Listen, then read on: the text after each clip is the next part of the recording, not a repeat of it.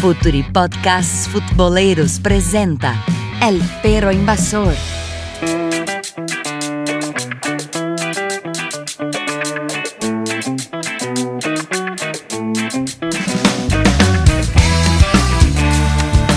Buenas tardes, buenas noches futboleros de todo el mundo. Acá arrancamos por Future Podcast, el perro invasor número 12. Búsquenos en Google Podcasts, Spotify y demás redes. Hoy vamos a hablar sobre el ex arquero y hoy director técnico de Venezuela, Rafael Dudamel. Tenemos como invitados a Martín Alfaya, nuestro querido Martín de Uruguay, a Daniel Gómez desde Chile, desde Venezuela, viviendo en Chile, perdóname Dani, y Lucas, nuestro argentino que vive en Italia. ¿Cómo estás Martín? ¿Todo bien? ¿Qué dice gente? ¿Cómo andan? Acá estoy haciendo por, salir en un ratito para, para el estadio pero con gusto acá hablamos un ratito de, fútbol. Perfecto. Lucas, ¿cómo andás? Hola, ¿cómo andan? ¿Cómo andan todos? Bueno, acá terminando el día y con ganas de hablar del, proyecto Dudamel. Muy bien, y Dani, ¿cómo andás, querido? ¿Todo bien? Muy bien, Mateus, eh, con muchas ganas de volvernos a encontrar a hablar de fútbol y hoy un tema bastante especial para mí, hablar del de, fútbol de mi país. Muy bien, che, pues arranquemos ya. Te digo, ya desde acá de Brasil, eh, desafortunadamente, uh, Dani, vos lo sabes porque estuviste acá también, hay todavía mucho desconocimiento sobre, sobre el fútbol de Venezuela, sobre figuras como Dudamel. ¿Puedes explicarnos quién es Rafael Dudamel? Bueno, Rafael Dudamel eh, fue un importante arquero golero venezolano eh, de los años 90 básicamente. Eh, es un tipo que debutó en, uno, en un cuadro que si bien tiene algún tipo de pertenencia con la ciudad, pero no es un cuadro nada conocido eh, en Venezuela, que es el, el, equipo de la Universidad de los Andes. Él debuta ahí, tiene buenas actuaciones, pero no fue nunca eh, un arquero eh, sobresaliente en el fútbol venezolano. Pasó por un par de equipos más menores en Venezuela y luego comienza su verdadera carrera exitosa en Colombia. su primer club fuera de Venezuela fue el Independiente Santa Fe, donde tuvo importantísimas participaciones y donde podemos decir que es un ídolo de la, de la hinchada. De verdad, eh, logró importantes cosas en, ese cuadro, pero sobre todo generó una muy, em, muy mucha empatía con la, con la hinchada. Producto justamente de, ese, de, ese gran, de esas grandes temporadas que tuvo en Independiente Santa Fe, Colombia, el Deportivo Cali, en esas fechas, estamos hablando de los finales de los 90, decide contratarlo para eh, impulsar un proyecto bastante ambicioso que tenía el Deportivo Cali, que tuvo buenos resultados, porque eh, ese equipo justamente llegó a la final de la Copa Libertadores contra Palmeiras, teniendo en el arco a Dudamel como titular. Y sin duda, para mí, eh, siguiendo la carrera de Dudamel, fue como su máximo logro, digamos, o con su máximo plenitud deportiva. Y esa final justamente la perdió contra el, Palmeiras en los penales. Y Dudamel tuvo muy buena participación, tapó algunos penales, pero al final Palmeiras se quedó con esa con esa Copa Libertadores.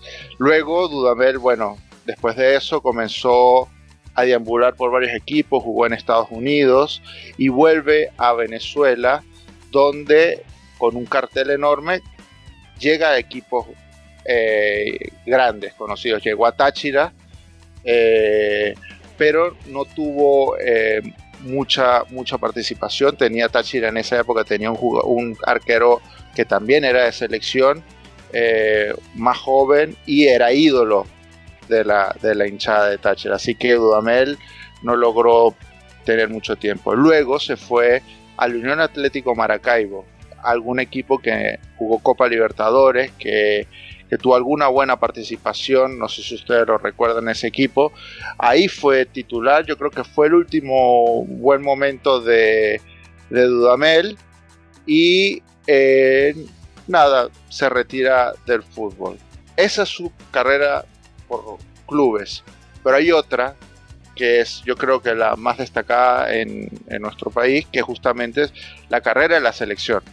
Eh, la, en selección, eh, Dudamel fue la figura más destacada, el jugador más reconocido en, esa década de los 90, donde teníamos un fútbol venezolano eh, en formación, con muchas precariedades a nivel logístico, a nivel institucional, eh, con problemas económicos, entonces no teníamos una gran cantidad de jugadores muy buenos.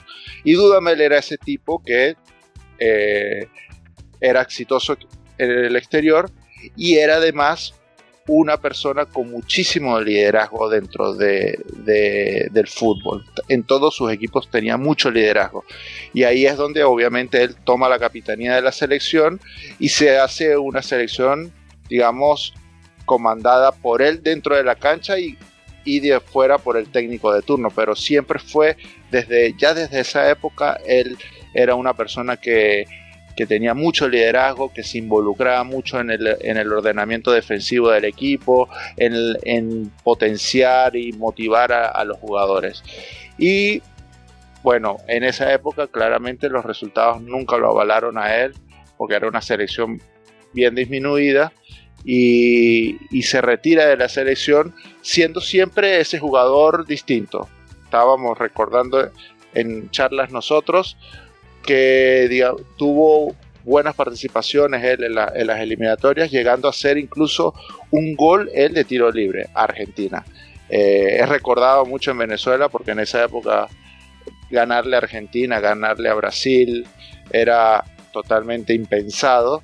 Y bueno, esos pequeños goles a los grandes se recuerda mucho y más viniendo de un arquero. Entonces, ya Dudamel desde esa época mostraba su liderazgo y sobre todo esa pertenencia con la selección. Es de esos jugadores que, suele pasar, es un jugador de selección, que no tiene ningún tipo de, relación y de, de, afinidad permanente o, histórica con un club venezolano.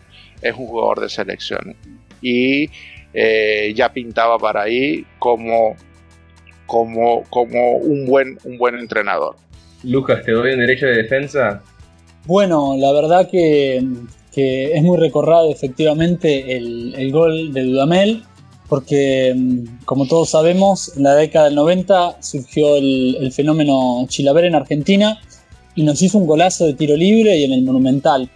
Pero además, para no ser injustos y quedarnos en, la anécdota, eh, estaba recordando que no hace mucho Venezuela nos ganó un amistoso con, con Dudamel en el, en el banco, el 3 a 1, que, creo que, que, justamente en la última Copa América Argentina termina sacando ese orgullo eh, en el partido y, en parte es por, por, aquella derrota que fue algo dolorosa con, con el Dudamel de, de, Venezuela.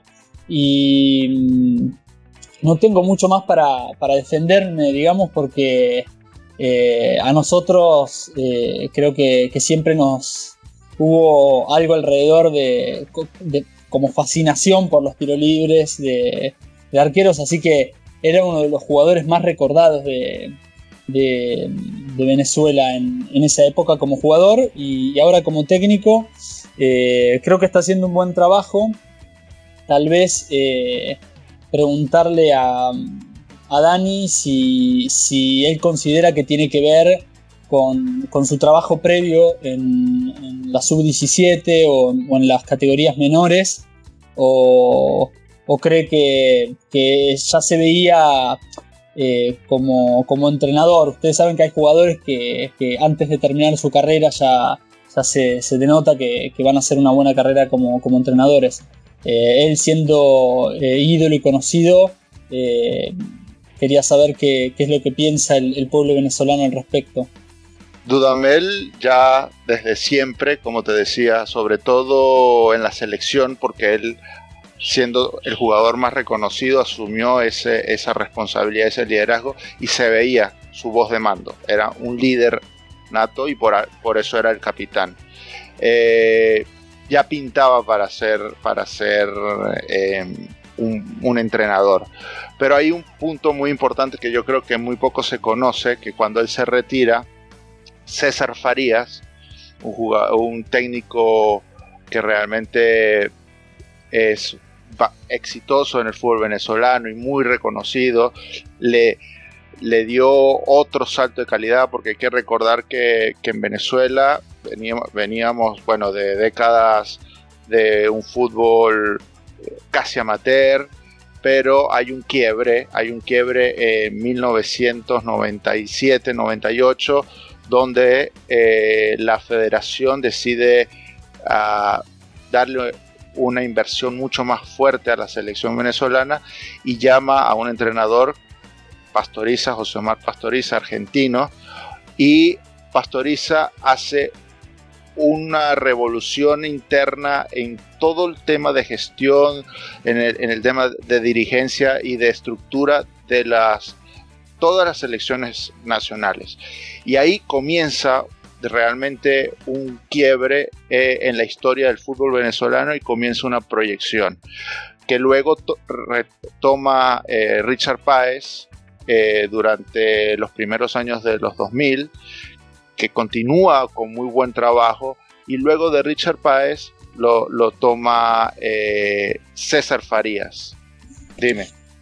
Bueno, y, vos no crees entonces que, que, en esa continuidad, de alguna manera, eh, de ese detalle que, vos contás y que tal vez no se conozca, eh, tiene que ver con que hoy, eh, en esos 20 años de, la fecha que, mencionás, estemos pensando que Venezuela tiene chances de, estar entre los cuatro mejores de una Copa América o ahora, antes de comenzar las, las eliminatorias, estemos, al menos tengamos la, la, claridad para saber que Venezuela no son más tres puntos seguros como antes, ¿no?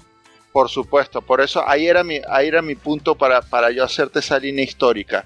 Justamente César, eh, César, Farías, que ahora es el nuevo director técnico de Bolivia, va a ser el nuevo director técnico de Bolivia para las eliminatorias, va, eh, los toma a, Dudamel en su, cuando se retira del fútbol lo llama para que comience a trabajar con él en sus cuerpos técnicos. Y Dudamel, eh, digamos, asume mucha de la, de la, metodología de César Farías y, y justamente yo considero que eh, Dudamel continúa ese ciclo, que hubo un quiebre entre César Farías y Dudamel. Hubo un técnico antes que se llamaba eh, San Vicente, que fue realmente un técnico eh, puesto por la prensa, porque es un, de, uno del, equipo, eh, el técnico de Caracas, la prensa de la capital era muy poderosa y le hizo mucho lobby, pero los resultados fueron nefastos porque es un tipo, es un técnico que no continuó como con ese proceso. Llega Dudamel, pero llega Dudamel luego de que justamente en ese proyecto de selecciones nacionales que, que también manejaba muy bien César Farías, Dudamel comenzó en la sub-17 y él en la sub-17 comienza a hacer un trabajo recorriendo toda Venezuela y armando módulos de trabajo con todos los chicos menores de 17 años y armando una selección que luego eh, en la primer sudamericano que, lleva clasifica a, la siguiente fase y estuvo muy cerca de ir a la, al mundial. Pero justamente esa misma selección mantuvo ese trabajo y ya cuando se fue a jugar la sub-20, el suramericano sub-20, Dudamel clasifica con esa misma generación a ese suramericano sub-20 y clasifica al mundial. Luego ese mundial sin duda es la participación más exitosa del fútbol venezolano, ese mundial sub-20 eh, que Venezuela llega a la final del Mundial jugando contra Inglaterra. Justamente le ganamos la semifinal a Uruguay. Y Dudamel se consolida como ese gran técnico que trabaja sobre todo los, las menores. Y ahí está mi punto. Lo que tú me decías, si es un técnico para, para divisiones inferiores o ya es un técnico, digamos, consagrado que puede sumar la, asumir la selección nacional absoluta. Y ahí es donde yo, desde mi punto de vista, creo que eh, es un gran técnico formador, Dudamel, sus resultados son increíbles, pero me parece que Dudamel todavía está en una fase muy temprana de su carrera y que para jugar las eliminatorias suramericanas se necesita una cantidad de experiencia y de bagaje y de conocimiento extra futbolístico que da justamente el rodaje que Dudamel todavía siento le falta por aprender. Y ahí es donde está, bueno, eh, digamos, la gran incógnita de, para saber si Dudamel es capaz de asumir esos retos, teniendo a su favor, claro está, esa generación que él mismo formó en la sub-20. Y es donde estamos viendo ahora estos chicos que están jugando hoy en día en la selección nacional, muchos son formados por él. Así que eh, hay, hay expectativa, hay expectativa, yo tengo mucha expectativa. Eh, hizo las dos últimas Copas Américas, fueron dirigidas por Dudamel, tuvo buena participación, pero en los partidos decisivos que Venezuela clasifica a los cuartos de final de, de ambas copas, se enfrenta contra equipos grandes y en esas instancias donde la jerarquía, eh, la experiencia comienzan a ser el plus para poder ganar ese partido, ahí, además obviamente que falta un crecimiento de nuestros jugadores, hay un tema de esa jerarquía en el banco que yo siento que Dudamel todavía no la ha podido desarrollar. Dani, me gustaría preguntarte también un poquito sobre la cuestión táctica de los equipos de Dudamel, porque mencionaste muy bien la, la cuestión histórica de las canteras allá en, Venezuela con el sub-17, sudamericano, el mundial, que mm, llegan a la final ante Inglaterra. En este momento, en estos torneos, Venezuela tuvo siempre una defensa muy sólida, con equipos muy interesantes en este sentido. Incluso tenemos a jugadores que hoy están en la principal, eh, como Fariñez, si no me equivoco, que salen de este momento. ¿Dirías que la, defensa es el sector así más importante en el planteo táctico de Dudamel o cómo lo ves? Sí, sí, Dudamel eh, haciendo, yo creo que esa máxima histórica del fútbol, que los equipos se hacen de atrás para adelante, eh, creo que, que sí, él ha trabajado básicamente mucho el tema defensivo. Dudamel, sus, sus esquemas bases, digamos, como sale eh, a jugar y en, el, en, el, en, la, la, alineación desde el principio, juega con un 4-3-3. Juega con cuatro defensas, con laterales no tan ofensivos, tres volantes, eh, principalmente dos de marca y uno con mucho más juego, y tres delanteros, dos bien abiertos y un 9 referencia en punta. ¿Qué es lo que pasa? En los últimos partidos y en las últimas, eh, digamos, presentaciones de Venezuela, se ha comenzado a criticar un poco porque eh, Dudamel lleva esa visión defensiva un poco al extremo. ¿Por qué? Porque comienza a pedirle a esos punteros que juegan bien abiertos por los costados a retroceder mucho, casi hacer la, carrileros laterales y a veces tenemos eh, eh, esquemas defensivos en Venezuela con 4-5-1. Entonces se repliega mucho Venezuela, defiende muy bien, aguanta mucho, pero a la hora de atacar se ve un solo hombre en punto. Entonces, los, claro, los, los, los, los punteros que tenemos con mucha velocidad se desgastan profundamente y ya al minuto 60 eh, los jugadores muy desgastados físicamente lo que hacen es replegarse porque obviamente su prioridad, la de Dudamel, es defender el cero. Eh, respecto, bueno, creo que en parte ya lo contestaste ahora, ¿no? Eh, vos decís que la prioridad de él es defender el cero, que ha armado un equipo de atrás para adelante. Eh, en ese sentido, o sea, vos dirías que él lo ha hecho eso de una manera simplemente por una cuestión de pragmatismo, o realmente podemos decir que que sus ideas y su filosofía va por ese lado, sin ánimos de juzgar ni nada, porque obviamente yo no puedo venir acá como oriental a jugar a nadie por jugar a la defensiva, pero digo, lo hace porque eh, cree que es la mejor manera de sacar el resultado con lo que tiene o porque genuinamente está convencido de que así es como deben jugar sus equipos. Es una muy buena, muy buena pregunta y yo creo que hay dos elementos que hacen que Dudamel eh, juegue así. La primera, sí considero que Dudamel, siendo un discípulo de César Farías, los esquemas de César Farías son, bueno, yo no sé si ustedes escuchan en algún momento, o en Venezuela le decían el Mourinho venezolano. Era una persona que estaba eh, dedicada a generar un bloque muy sólido defensivo y jugar a la, a la contra. Dudamel viene de esa formación de él. Entonces, si hay, una, hay un tema, digamos, ideológico de Dudamel de enfrentarse así. Pero hay otro tema que me parece que él eh, ha planteado todos estos eh, últimos partidos con estos eh, esquemas bien defensivos porque aunque parezca ilógico viendo los resultados, aún él no consigue la defensa ideal para, para la selección.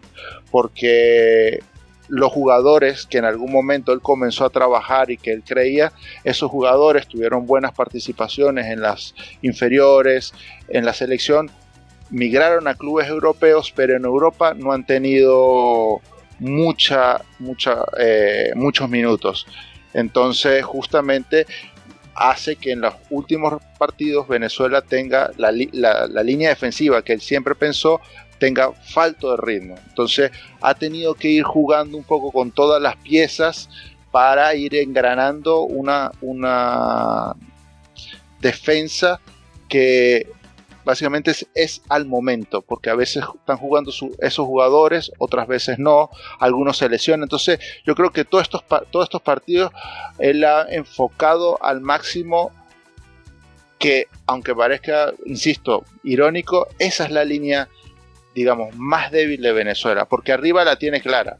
Tiene a un tipo como Salomón Rondón que juega perfecto a lo que él le gusta, el pelotazo, bajarla, aguantar y tener dos rapiditos por los costados de Salomón de que peine la pelota o la baje, la aguante y, se, y descargue, porque siempre va a tener dos jugadores por los costados muy rápido y muy habilidosos, que Venezuela en ese sentido tiene esos jugadores muy habilidosos. Yo creo que Dudamel está claro de que arriba el trabajo ya está hecho, digamos, por el talento de sus jugadores. En defensa es donde él continúa progresivamente buscando eh, con todos esos matices que les comentaba. Las lesiones, la poca actividad y, eh, digamos, ese el el poco recurso también que tenemos nosotros en Venezuela, sobre todo en los laterales. Ya de por sí los laterales es una posición crítica en el fútbol, en el fútbol venezolano no es, no es diferente y es muy, muy, muy complejo esos puestos en específico. Bueno, pero mm, vos crees que mm, lo que, mm, lo que estaba pensando, Dani, es que, bueno, además está el proyecto de Jan Hurtado, ¿no? El que ahora es jugador de Boca adelante para, sustituir a, Rondón en dirección a, a, que está más preocupado por la defensa, pero pensaba en el último amistoso, ¿no? mantiene de nuevo la base invicta eh, Venezuela y, creo que eh, uno de sus méritos está justamente en el saber reconocerse a veces inferior y plantar desde ahí el partido y no ver a, aquella Venezuela ingenua, ¿no? Que tal vez salía a jugarlo de igual a igual a, otros equipos y, terminaba pecando. Eso. Eh, no sé qué piensa el resto, pero ahí creo que hay un, gran mérito de este, de este proyecto. Ya la verdad, totalmente. además, sabiendo el contexto en el que está jugando eh, Dudamel, unas eliminatorias totalmente sudamericanas tan complejas y tan competitivas. Así que estoy de acuerdo contigo. Eh, vos sabés que en parte con lo que dijo Lucas, ¿no? Una apreciación o, una visión que uno, que uno tiene de un tiempo a esta parte, ¿no? Es que siempre, sobre todo hablando con la gente más veterana, ¿no? Eh, siempre te decían, eh, en comparación con Uruguay, ¿no? Sobre todo, que es nuestra realidad, la gente te decía, no, mira, Colombia, Venezuela, Ecuador, siempre juegan mejor que nosotros. Tienen más técnica, la tocan, tocan, tocan lindo, juegan técnicamente. El tema, la diferencia está acá arriba, la cabecita, en la mentalidad. Ahí está la diferencia. Y creo que de un tiempo a esta parte el cambio eh, fundamental que uno ve es ese, ¿no? es Como dice Lucas, las inocentadas o las cosas que a veces veías en esos equipos que, eh, puntualmente hablando de Venezuela, que de repente te hacían que vos sacaras ventaja por ahí, porque como dice Dani, de un fútbol amateur, por más técnico y lindo que juegues, si mentalmente y físicamente te sacan diferencia, estás muerto. Entonces, uno ve como, como una, mentalización y una seriedad y una intensidad, sobre todo, que transmite el tipo desde afuera, que, la verdad que se, se, nota en la cancha. Totalmente, totalmente. Y ahí es ese trabajo eh, que Dudamel ha potenciado y sobre todo lo ha transmitido a las divisiones inferiores, eso es un trabajo que se viene haciendo desde hace bastante tiempo, como les decía, ese, ese proceso histórico de Venezuela de los últimos 20 años, ese cambio de discurso también, eh, digamos, de, de, decir, tenemos nuestras, nuestras debilidades, pero le hacemos frente y encaramos eso. Eso es algo, por ejemplo, que tenía mucho eh, Richard Páez y también tenía mucho César Farías. Así que eh, eso, eso claramente se, ve en la cancha, pero justamente los detractores, porque todo el mundo tiene sus detractores, sus críticos, hablan de que Dudamel, teniendo esos planteamientos ultra defensivos, mantienen el cero,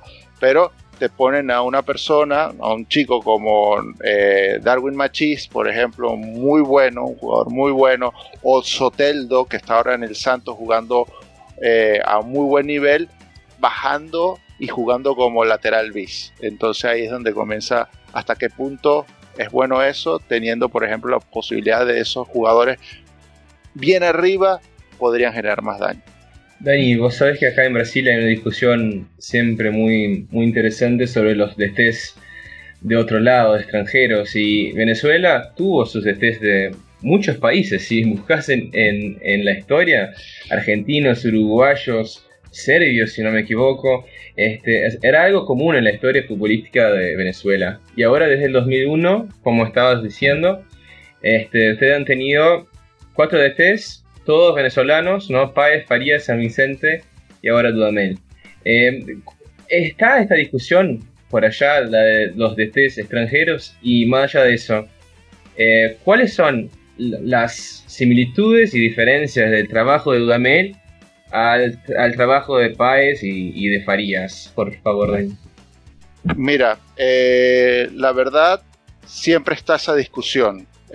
digamos, pero de los últimos tiempos, ¿sabes? Porque creo que la designación de Richard Páez, la designación de, de, César Faría, creo que eran unánimes. Había obviamente alguno que no quería, obviamente porque son gustos, pero creo que los méritos de ellos dos fueron y bueno, eran, no, no podían ser dejados de lado. Y creo que era bien importante. Ya con San Vicente comenzaron a haber un poco más de, de, críticas y comenzaron ese planteamiento de, bueno, necesitamos tener tal vez un director técnico, sobre todo viendo el ejemplo de, de, Chile de Bielsa, que Bielsa, ese técnico extranjero con una importantísima, importantísima eh, experiencia hace que justamente diga el salto de calidad que nosotros necesitamos pueda venir de una persona que tenga una experiencia eh, de mundiales y demás. Así que ese debate comenzó a abrir. Pero luego viene Dudamel y sale con esos resultados, eh, los resultados que tuvo en, el Mundial Sub-20 y creo que ahí no había duda que él era la persona eh, que debería asumir.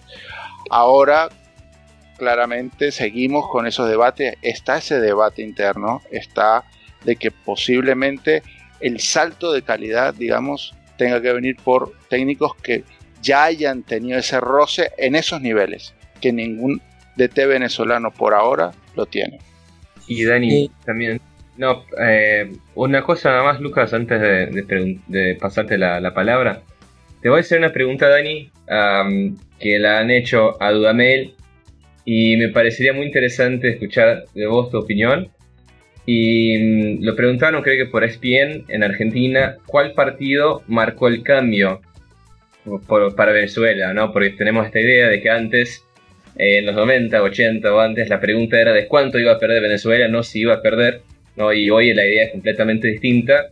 Y en una entrevista le preguntaron a Domel, ¿cuál partido marcó el cambio? Y antes que te dé la respuesta, no sé si escuchaste eso también, eh, antes que te dé la respuesta, eh, me gustaría escucharte. ¿Qué, te parece, Dani? De la historia de nuestras, digamos, de estos 20 años que he conversado, de eso, a, eso, a, ese partido, dices tú.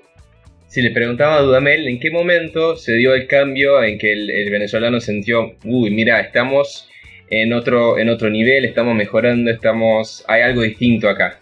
Tiene que ver con, con Argentina, porque no, no, yo creo, yo creo que el día que entendimos que podíamos ya competir de igual a igual fue el partido en las eliminatorias contra Uruguay que se ganó 3 a 0 allá. Para mí, para mí, lo que llamamos el centenariazo. Ese partido sin duda fue uno de los mejores partidos que yo he visto de la selección venezolana desde que lo vengo siguiendo desde muy chico ese juego fue increíble, además por todo el contexto que es jugar contra una selección como Uruguay en el centenario, una catedral del fútbol, y ganar con tanta solvencia, porque además no solo se ganó 3 sino se jugó muy bien. Para mí, para mí, ese fue un, un punto de quiebre, sobre todo a nivel mental, del fútbol venezolano. No sé qué respondió Damel. Vas muy bien, vas muy bien, porque estuviste muy bien con, con el adversario. Eh, pero Dudamel mencionó el partido en Maracaibo, que gana eh, Venezuela 2-0 ante el mismo Uruguay. En el 2002, si no me equivoco. ¿Te acuerdas de este partido? Me acuerdo, me acuerdo en esas eliminatorias. Fue las mismas eliminatorias. Este, pero yo creo que ahí ese partido te lo, te lo, o fue antes, Martín, no, no me acuerdo. Claro, claro. lo, que, lo que, mira, para que veas cómo es la visión de un hincha y la visión de un, de un, de, un jugador de fútbol.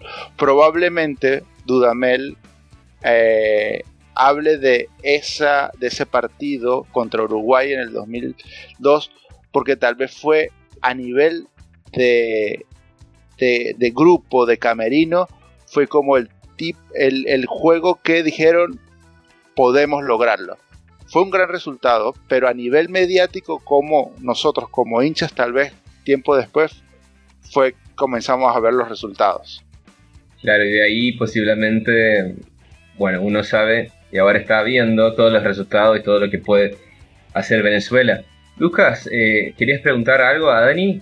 Sí, eh, quería saliéndonos un poco de, estos partidos importantes o, cómo juega Dudamel y, Farías y todo este proyecto que, como dice Dani, desde el pato para Pastoriza para acá son casi 20 años o un poco más. Eh, quería preguntar, justamente, se ve ese crecimiento ¿no? desde el lado futbolístico y, y quería preguntar eh, ¿En qué medida eh, la estructura, esa gestión de la que hablabas al inicio, ha acompañado este proyecto? ¿Y en qué medida eh, le falta o está trazado todavía esas estructuras, sobre todo en jóvenes, ¿no?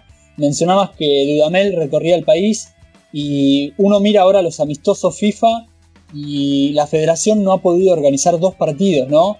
Que para cualquier selección que aspire a, jugar eliminatorias, yo no sé si esto es debate en Venezuela, pero a mí como argentino me llama la atención, ¿no? Que, en 2019 eh, no solo un partido, ¿no? Bueno, no es un partido menor, eso está bien, hay que darle también la derecha, pero ¿en qué medida crees que, falta todavía un acompañamiento mayor desde, desde la política deportiva, podríamos igual decirlo? Mira, hay, hay un tema importante que yo eh, no toqué y que obviamente Dudamel ha sido ha sabido aprovechar de eso.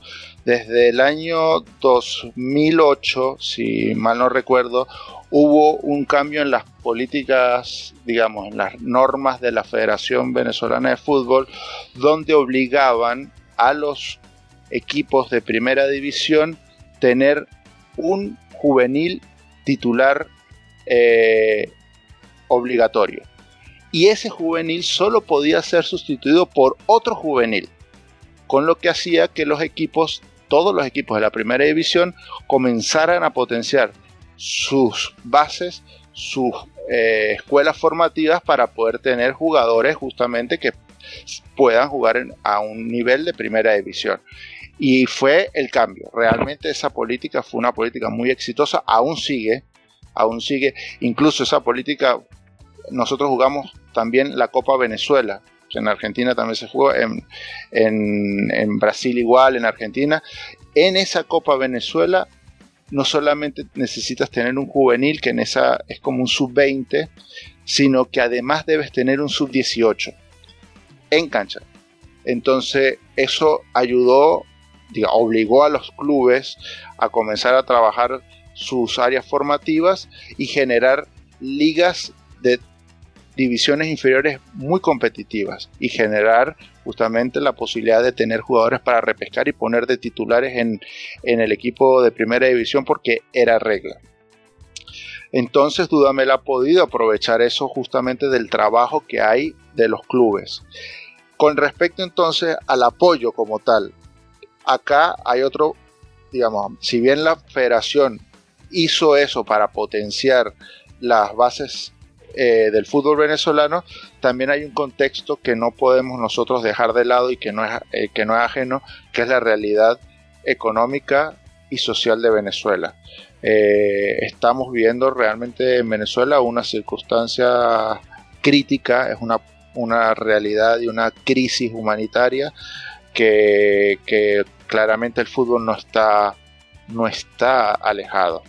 Y esa, y esa crisis obviamente está en medio de un contexto de turbulencia política que tal vez sea la más grave en la historia contemporánea de nuestro país y que también y que también afecta claramente la Federación Venezolana, porque la Federación Venezolana termina siendo un ente político como en todos nuestros países. El fútbol no está ajeno a la política, así que eh, no podemos dejar de lado. Y eso es lo que estamos viendo ahora, y eso es lo que comenzamos nosotros ahora a los hinchas, los periodistas, a preguntar qué pasa, por qué no, se puede eh, generar esa, una, digamos, organizar unos amistosos para Venezuela. Y si se ponen a ver, si ustedes pueden hacer un análisis y echamos para atrás los últimos amistosos que ha tenido Venezuela en los últimos tres años, dos o tres han sido jugando como local en Venezuela. Por lo que también implica toda esta circunstancia de crisis económica y política eh, cómo organizar un, amistoso ahí. Entonces, en este momento eh, hay, y, les aprovecho para, para dar una, una primicia, o tal vez no una primicia, como nuevas noticias sobre el proceso de Dudamel. Se habla de que hay un fuerte, fuerte encontronazo entre la Federación Venezolana de Fútbol y Dudamel justamente por eso que tú me dices, que Dudamel está intentando eh, organizar, gestionar mejores eh, amistosos de cara a las eliminatorias y la federación no responde. Así que eh, ese hecho que tú planteas es una realidad y que está afectando profundamente al fútbol venezolano porque en el último amistoso hubo una cantidad enorme de irregularidades a nivel logístico que hicieron que el trabajo de Dudamel sea aún mucho más complejo con jugadores que tuvo por pocas horas para poder entrenar, con condiciones que no eran las mejores y al parecer hubo algunas reuniones internas de Dudamel y que eh, ya comienzan a decir algunos periodistas que la Federación Venezolana está buscando posibles alternativas para un DT en la selección de Venezuela. Fue exactamente, justamente, los amistosos, últimos amistosos que estamos teniendo están siendo en Estados Unidos por un tema logístico de dinero, que allá puedes tú organizarlo y la gran comunidad de venezolanos que vive en Estados Unidos pueda ir y haber una rentabilidad. Eh, Dani, un poco, bueno, contestaste un poco la situación actual de, que puede llegar, creo que para todos nosotros que no seguimos de repente el día a día del fútbol venezolano, puede llegar a ser una sorpresa enterarnos de esto así. Yo es la primera vez que lo escucho, por lo menos. Em, pero te quería preguntar, digo, Dudamel es el técnico de la selección más o menos de 2015, 2016, por ahí más o menos, ¿no? Sí, sí. Em, fíjate que del 2016 ahora prácticamente ya estamos a fines del 2019.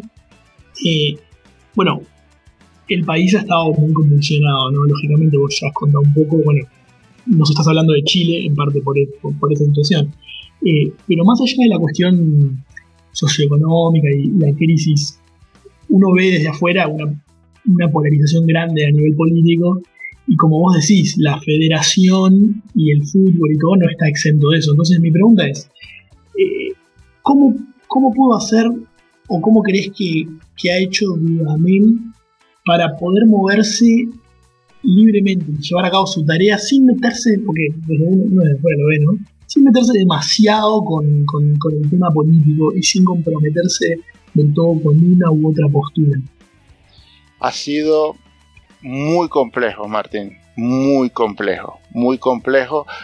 Y, y yo creo que es una de las cosas que ha generado eh, roces internos. Y te estoy hablando incluso que ha habido, según trascienden obviamente esto todo lo que pasa en el camerino, nunca saldrá a la luz, nunca, nunca lo sabremos, pero por fin muchos periodistas cercanos a la, a la selección comentan de que el tema político ya está infiltrado, justamente la división es, más que la división, realmente la, la voz de los jugadores, porque hace unos meses atrás jugadores de fútbol en sus Twitter, en sus Instagram, comenzaron a tener una posición clara política eh, en contra de todo el proceso que está viviendo Venezuela, llamando realmente a,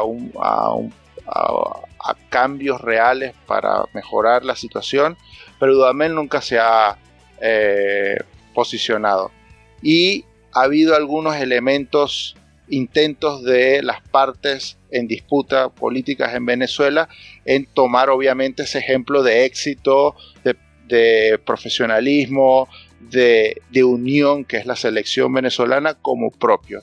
Y entonces es donde Dudamel ha sido como una especie de escudo y algunas veces, digamos, eh, no ha tomado parte o no ha salido para hablar algunas cosas y eh, ha generado, digamos, en algún en algún momento contra la federación, otra vez es contra la otra parte política en disputa de la oposición.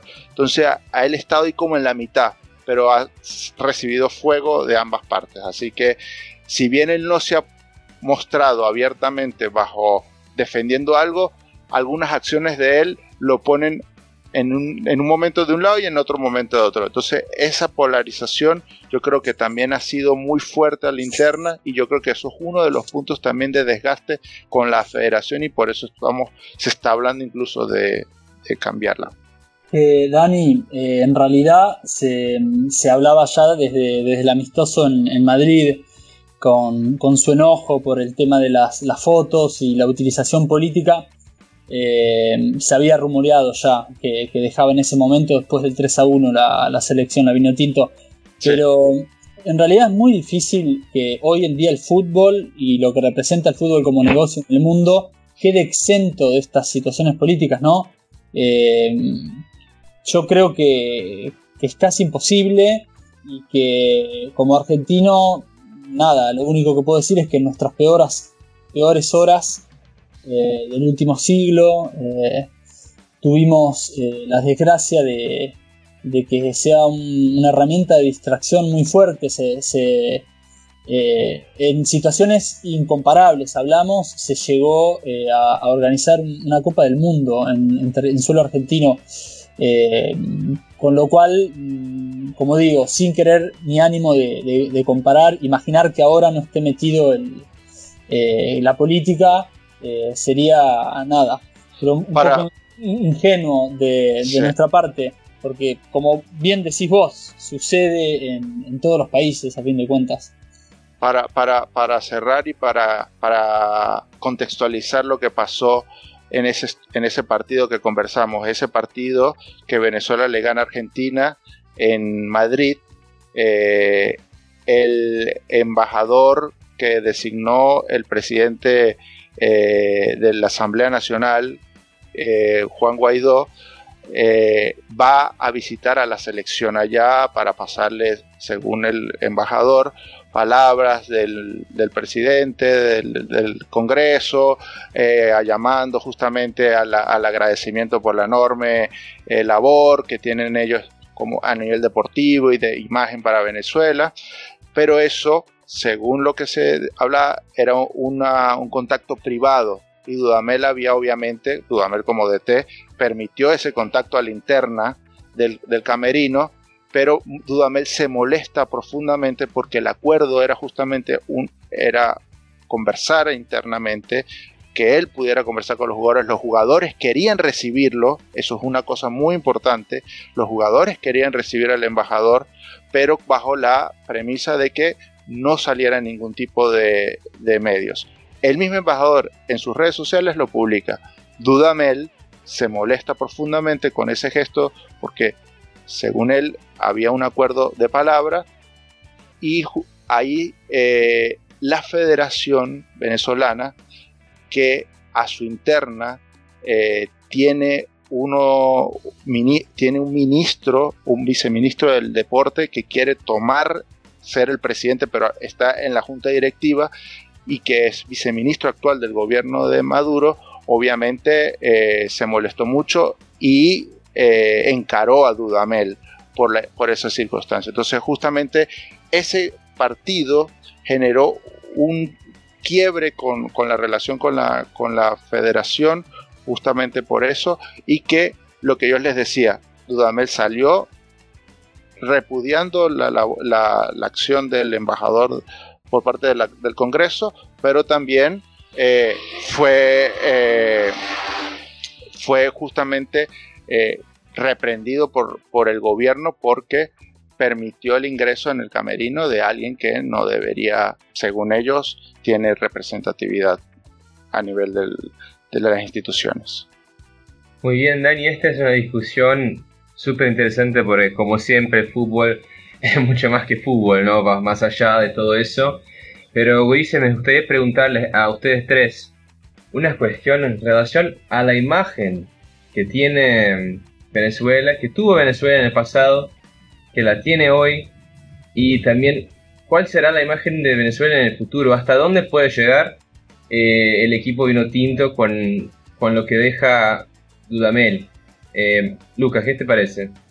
Bueno, hablo eh, más, más que de Venezuela, del contexto general del continente y del momento del fútbol hoy basta mirar los partidos recientes, creo que lo dijimos en las primeras conversaciones que teníamos, se ha emparejado mucho todo.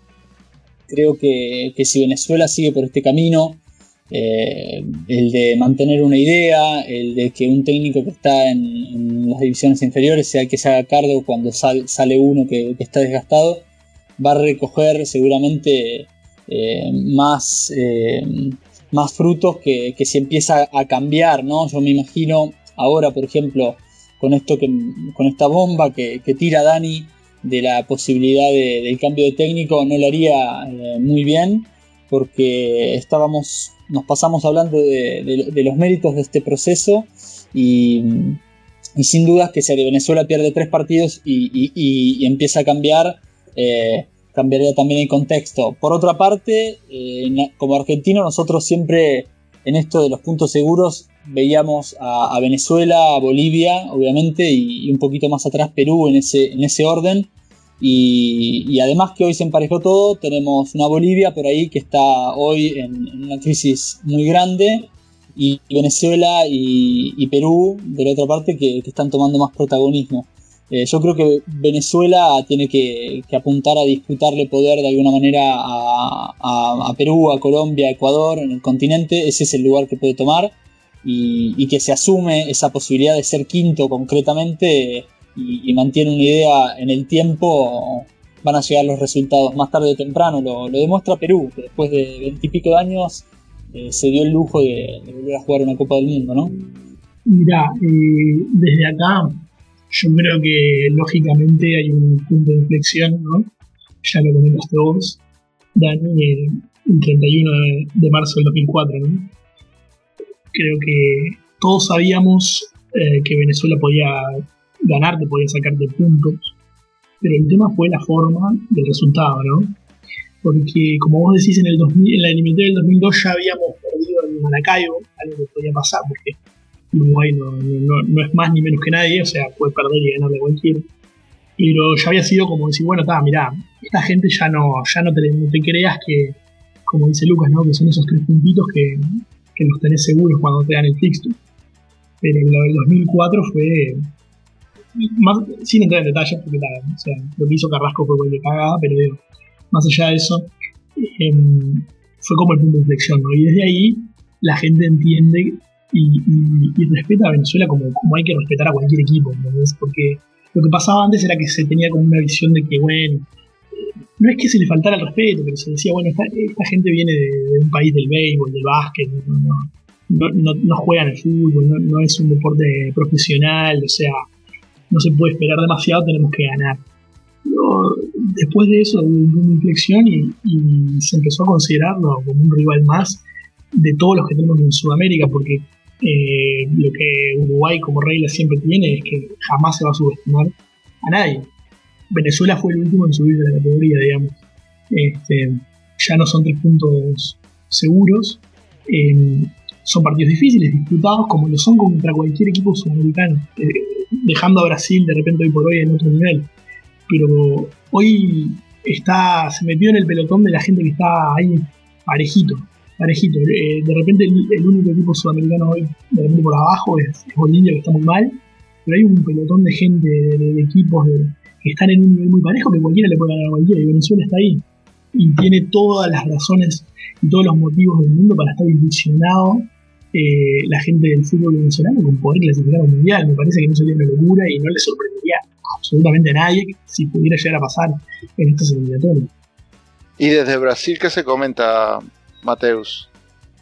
Me parece que acá teníamos una idea de Venezuela muy parecida a la que nos comentaba a que nos comentaban Martín y Lucas en el sentido de que en los 90 eran partidos tranquilos Ronaldinho se hizo famoso en un partido ante Venezuela, Ronaldinho Gaullo. Este, pero esta, esta idea ya ha cambiado y hace un, buen rato, ¿no? Em, en Brasil, además, hemos tenido una, un flujo muy, muy grande, muy fuerte de jugadores venezolanos y son muchísimos respetados acá. En, en, Brasil como Soteldo, como Otero, este, otros jugadores también. Así que la imagen de Venezuela ha cambiado, obviamente, y ahora es una cuestión de saber hasta dónde puede llegar. Y creo que, y ahí me podrás decir, Dani, creo que la, el reto máximo sería un mundial. ¿Te parece? Absolutamente. Ese es nuestro, nuestro único objetivo. Y obviamente nuestro principal sueño sería, sería muy lindo creemos, te lo digo yo, creo que tenemos una excelente generación de jugadores que, que nos permite soñar para cumplir eso. Estamos, estamos, como tú mismo decías, tenemos jugadores habilidosos jugando en los principales equipos de Brasil. A ver, la, la cuna del fútbol, de los jugadores habilidosos, y ahí, ahí dos chicos venezolanos siendo teniendo muy buen papel. Así que el talento existe, eh, pese a, digamos, formas que yo no estoy totalmente a favor de Dudamel, me parece que es la persona indicada porque además lleva un proceso y hay que respetar esos procesos, pero hay una sola amenaza ante el sueño y es justamente la situación en Venezuela. Eh, la situación política y económica sobre todo eh, ya está afectando fuertemente eh, el seno, la interna de la, de la selección y bueno, ahí es donde está el gran reto de Dudamel como líder de ese equipo, de poder surfear eso y de poder buscar las formas y continuar con su trabajo que lo ha hecho bien y lograr ese gran objetivo.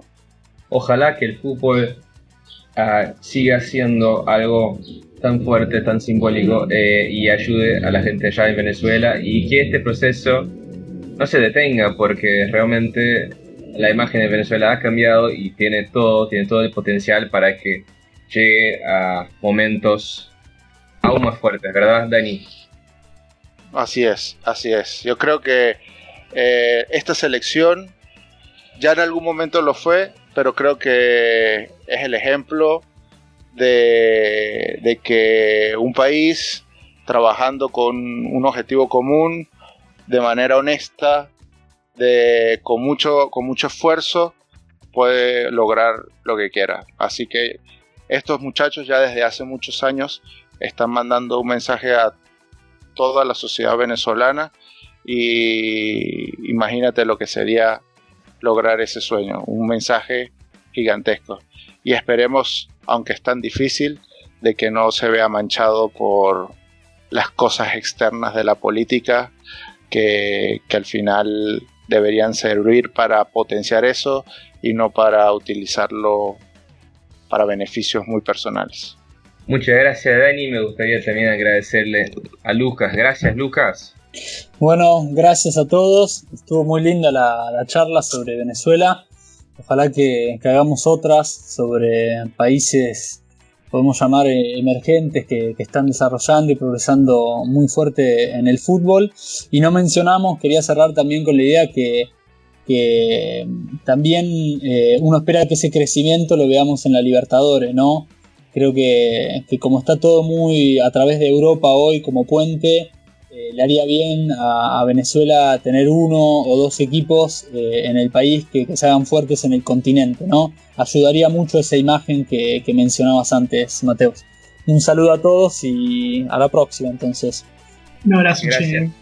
Un gustazo compartir el ratito. Táchira, será ese gran equipo en la Libertadores en el futuro. Lo esperamos, lo estamos esperando.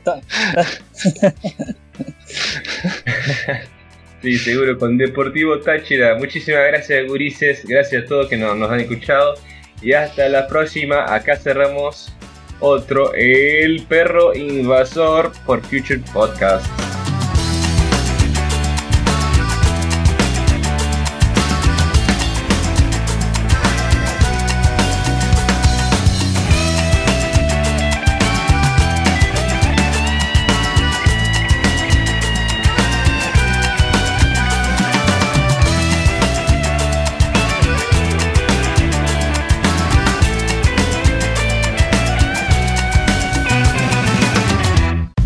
Futuri presentó El Perro Invasor. Accede a www.futuri.com.br y piense al juego.